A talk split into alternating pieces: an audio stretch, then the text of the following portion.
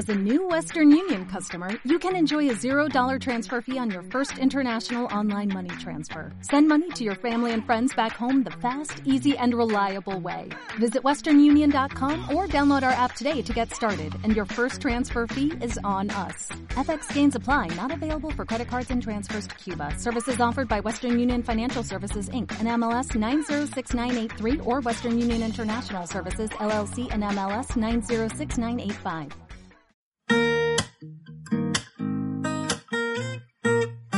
Bienvenidos a Hora Zulu con Daniela Sanz. Episodio 5. Vuelos de familiarización. Primero de todo, una semana más quería agradeceros el apoyo recibido en las redes sociales desde que este proyecto empezó. En este episodio voy a hablaros sobre este vuelo tan temido por muchos, el primer vuelo cuando entras en una compañía. Al pasar el proceso de selección y al terminar el curso de habilitación de la compañía, se realiza en la mayoría un vuelo de familiarización, en algunas se hace más de uno. Para empezar, la noche antes de la FAM toca un último chequeo. Para las chicas el maquillaje. Yo siempre lo pongo de la misma manera en el baño para que por la mañana sea mucho más fácil maquillarme en orden y no tener que buscar nada. Eso no solamente para los vuelos de FAM, sino para cada día. Artículos de aseo, uniforme completo y sobre todo planchado. Documentación. Tener en cuenta que es muy importante, ¿de acuerdo? La tarjeta de compañía, también ID, pasaporte si es que lo necesitáis y certificado médico. En algunas también piden la cartilla de vacunación, el trolley preparado con lo que cada compañía os exija. Yo aquí os voy a dar un ejemplo. Por ejemplo, en la primera compañía me pedían medias de repuesto, sobrefalda, chaqueta de servicio, zapatos de servicio, el kit de costura, que por cierto en Amazon hay unos muy monos. Si los encuentro os dejaré el link en la descripción del podcast. Y por un módico precio. Limpia zapatos, importante que no sea de los que tintan, si no vais mojando los zapatos y se os quedarán de formas irregulares, que a mí me pasó. Mudas, colonia, desodorante, maquillaje y un kit de supervivencia y a cada uno a su gusto. Os tengo que reconocer que antes de cada FAM, la noche anterior duermo inquieta. Tengo miedo a dormirme. Entre que repasas procedimientos y la incertidumbre de lo que pueda pasar o cómo irá, es mejor que no os obsesionéis con dormiros. También os recomiendo que aparte de poneros la alarma del iPhone o del teléfono móvil que tengáis, un despertador analógico. De estos de toda la vida con pilas. Supongo que ya no tendréis, pero lo podéis ir a comprar, que sale baratísimo, o también lo podéis pedir por Amazon pero vais a estar un poco más tranquilos de que si fallase alguno hay menos probabilidades de que falle este. Entonces ya con esto y por ejemplo cuando vayáis en destacamentos yo también me lo llevo siempre y así aparte de la llamada de recepción de mi teléfono y del despertador analógico pues ya duermo un poco más tranquila. Va a ser difícil, ya sé que os va a costar, pero relajaros. A cierta hora dejad de repasar. Ya os lo sabéis segurísimo. Leed un poco, algún libro o simplemente dejad de mirar el reloj. Me acuerdo que la noche antes de mi fan para entrar en Vueling aún tenía un Android y este me indicaba las horas que quedaban para despertarme. Os recomiendo que si lo tenéis, quitarlo. Os ayudará en vuestra salud mental, os lo aseguro. Os despertáis. Hoy es el gran día. Levantaos con tiempo, desayunad si podéis. Sé que hay muchas horas que el estómago no puede recibir comida, o hay gente que le cuesta, en depende de qué horas, pero no sabéis cuándo volveréis a poder comer. No es que en nuestro trabajo no podamos comer, pero el día de la FAM es un día complicado, estresante, emocionante, claro, pero es más difícil poder ingerir alimentos. Y lo de siempre, dependiendo del medio de transporte, salid con tiempo. Si la compañía os paga el parking de empleados, es recomendable ir unos días antes con el coche para ver el recorrido o dónde se encuentra. Más que nada hay aeropuertos muy grandes y puede ser un poco abrumador buscarlo el primer día, con los nervios en contra. Recomiendo llegar veinte minutos antes de la hora de firmas por lo mismo. Seguir las instrucciones que os han comentado en el curso o compañeros que ya os han dicho dónde se encuentra la sala de firmas. Me acuerdo que en mi primera FAM fui con un dibujo que nos hizo una compañera de piso que parecía el mapa del tesoro que si pasado el filtro de seguridad a la derecha, a la segunda cinta automática a la izquierda y el ascensor a X planta. Lo bueno es que si es una compañía con la base en esa ciudad, de seguro que vais a encontraros con compañeros y los podéis seguir o simplemente preguntarles si les importa que vayáis con ellos, ya que es vuestro primer día. Os recomiendo que mejor esta segunda opción, que imaginaros que el compañero se va a tomar un café y vosotros estáis detrás de él. Seguro que ha pasado. Muy importante. Al llegar a la sala de firmas, si tenéis que chequear, hacerlo, pero si vuestra misión es encontrar vuestra tripulación, importante presentaros. Por ejemplo, hola, soy tal, voy a tal. Y es mi primer día. ¿Me podéis ayudar a buscar a mi tripulación? Esta frase os va a servir segurísimo. En Vueling, por ejemplo, entrabas en firmas y decías en voz alta el destino o destinos de ese día, y si había alguien de tu tripulación, pues ya te juntabas y esperabas al resto. En Iberia, por ejemplo, al firmar la misma máquina nos indica el box que tenemos disponible para la firma y la hora de uso del box. En Madrid, claro. En Barcelona, pues normalmente la única tripulación que hay es la nuestra. Ya tenemos a toda la tripulación. Empieza el briefing. Por cierto, Saludad a toda la tripulación, sed muy educados. Sé que parece algo básico, pero hay casos de que a veces te olvidas a alguien y bueno, pues pues mejor que no pase. Y seguramente ya lo notarán, pero es importante notificarles de que es tu primer vuelo. Bueno, tu primer día de trabajo. Aquí viene la diferencia entre compañías. En algunas te involucran más o menos en el briefing.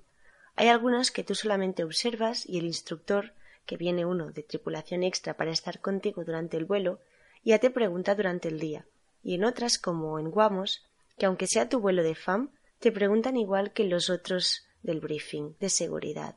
Al hablaros de preguntas, me refiero a temas de seguridad, como se chequea tal cosa, qué se haría en una despresurización, por ejemplo. Una parte importante del briefing, aparte de conocer la tripulación de la rotación, es el chequeo de la documentación, como os he dicho antes, es muy importante llevarla con vosotros. En caso contrario, impide que podáis realizar vuestros vuelos, y tendrían que sacar a una imaginaria. Ya os lo he comentado al principio en la preparación de la noche antes, pero de verdad, miradlo tres o las veces que haga falta antes de salir de casa, que lo lleváis todo. Yo lo que hago es que me hago listas de chequeo, y antes de salir siempre repaso que lleve lo esencial, todo lo que no podría comprarme en el mismo aeropuerto. Esta es la regla más importante. Por cierto, ya os lo comentaré en otro episodio, pero yo siempre recomiendo llevar un reloj y unos pendientes de sobra en el trolley por si acaso. En el avión. Aquí ya depende de cada instructor, pero normalmente cuando ya os comentan los pilotos el tema de duración de vuelos, algún procedimiento, temas de los extras, importantísimo. El chequeo prevuelo. Y no el de que si llevas todo lo que toca, sino el de seguridad. Es muy importante que pongáis mucho interés, ya que en el avión estamos por y para la seguridad. Como no tenemos que atender ningún fuego, ni tenemos despresurizaciones, ni ninguna emergencia, entonces servimos comida caliente, duty free o el que sea.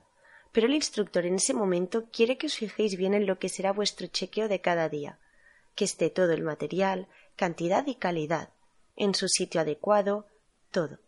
También ya sé que vais a estar muy nerviosos, pero es importante ver y fijaros en los compañeros cómo chequean catering y preparan el servicio a bordo.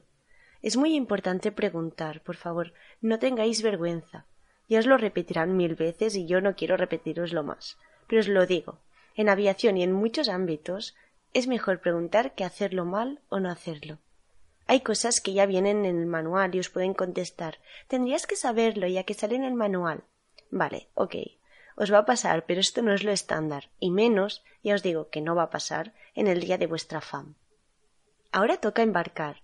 Estad proactivos, que no os vean parados. A ver, tampoco moviendo sin sentido, pero que vean cómo preguntáis a los clientes dónde van sentados o que les indiquéis dónde pueden dejar sus equipajes. Aunque resulte obvio ya que el avión está vacío, pero vamos, como el carnet de conducir. ¿Sabéis cuándo tenéis que exagerar un poco mirando los retrovisores, cierto? Pues aquí un poco así. Importante ver dónde están vuestros compañeros en operación normal y en caso de que toque repostar.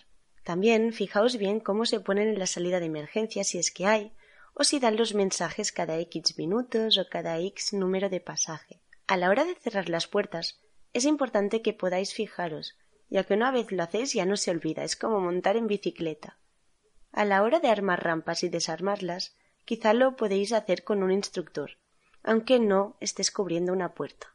Si os preguntan si queréis hacer la demostración de seguridad, seguramente en el primer salto, no referimos a salto a primer vuelo, origen, destino, no será, pero en el tercero o el último seguramente os toque ya que el instructor os ha de evaluar. No os pongáis nerviosos. En chalecos siempre parece que se ponga en contra tuya. Pero es importante saber reírse de las situaciones cómicas. Hay compañías y compañías, como en todos los sitios, pero algunas son más propensas al tema de las novatadas. Atención a los chalecos atados en los reposabrazos. Yo aún tengo el vídeo que me grabaron ese día. El tema de dar voces al pasaje, no tengáis miedo. Siempre da reparo la primera vez, ya que crees que todo el mundo te está escuchando, pero siento desilusionaros y quitaros vuestro debut a la fama. Pero poca gente escucha con atención todo el mensaje que damos. Si alguien aquí se siente ofendido como pasajero, que me lo comunique y me disculparé. Pero a veces me he equivocado y nadie dice nada.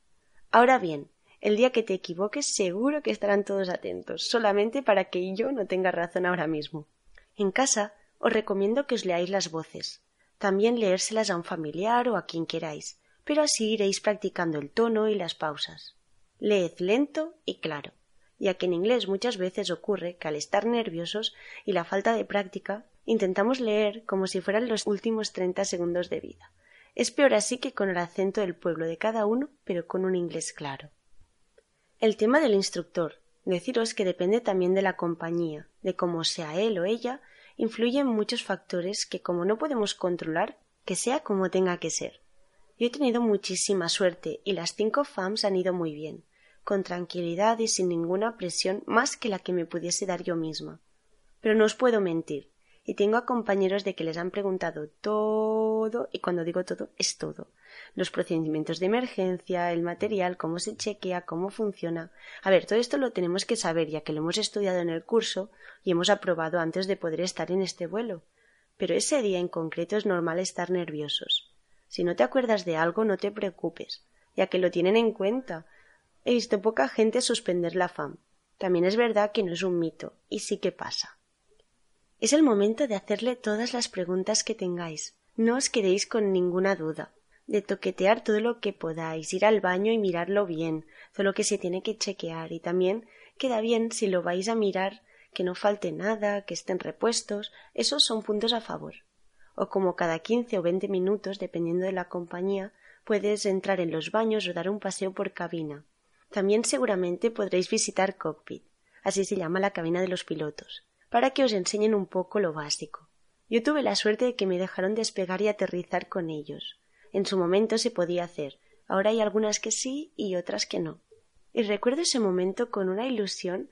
Al aterrizar me preguntaron qué tal había ido, y me acuerdo de mi frase. No puedo dejar de sonreír. ¿Y sabéis esa sensación de cuando tenéis algo muy claro? Pues en ese momento supe que realmente era el sitio donde tenía que estar. No en cockpit con ellos, ¿eh? sino en el avión. Ahora en serio. El tema de sabernos el manual y los procedimientos es muy importante, va a ser nuestro día a día y aunque podamos pensar que el instructor va a pillarnos, lo hace para ver que realmente estás capacitado para ocupar tu puesto. Él será quien te dé el apto, llamado también como suelta, o no. Por lo tanto, disfrutad mucho. Por lo tanto, disfrutad mucho, muchísimo, pero tomároslo con seriedad y sobre todo profesionalidad. Muchas veces nos falta conciencia situacional, y es muy importante saber dónde estás y para qué. Ahora sí, podéis relajaros y disfrutad mucho, que es lo que os gusta y esto no os lo puede quitar nada ni nadie. Espero que os pueda ayudar a los que tengáis que enfrentaros en los vuelos de familiarización pronto, o los que ya los habéis vivido, rememorar esos días. Que el tiempo pasa volando, nunca mejor dicho. Y en nada seréis los tripulantes con más antigüedad de la tripulación y os tocará ayudar a otros que empiezan. Os espero en el próximo episodio. Muchas gracias por escuchar Oro Zulu con Daniela Sanz.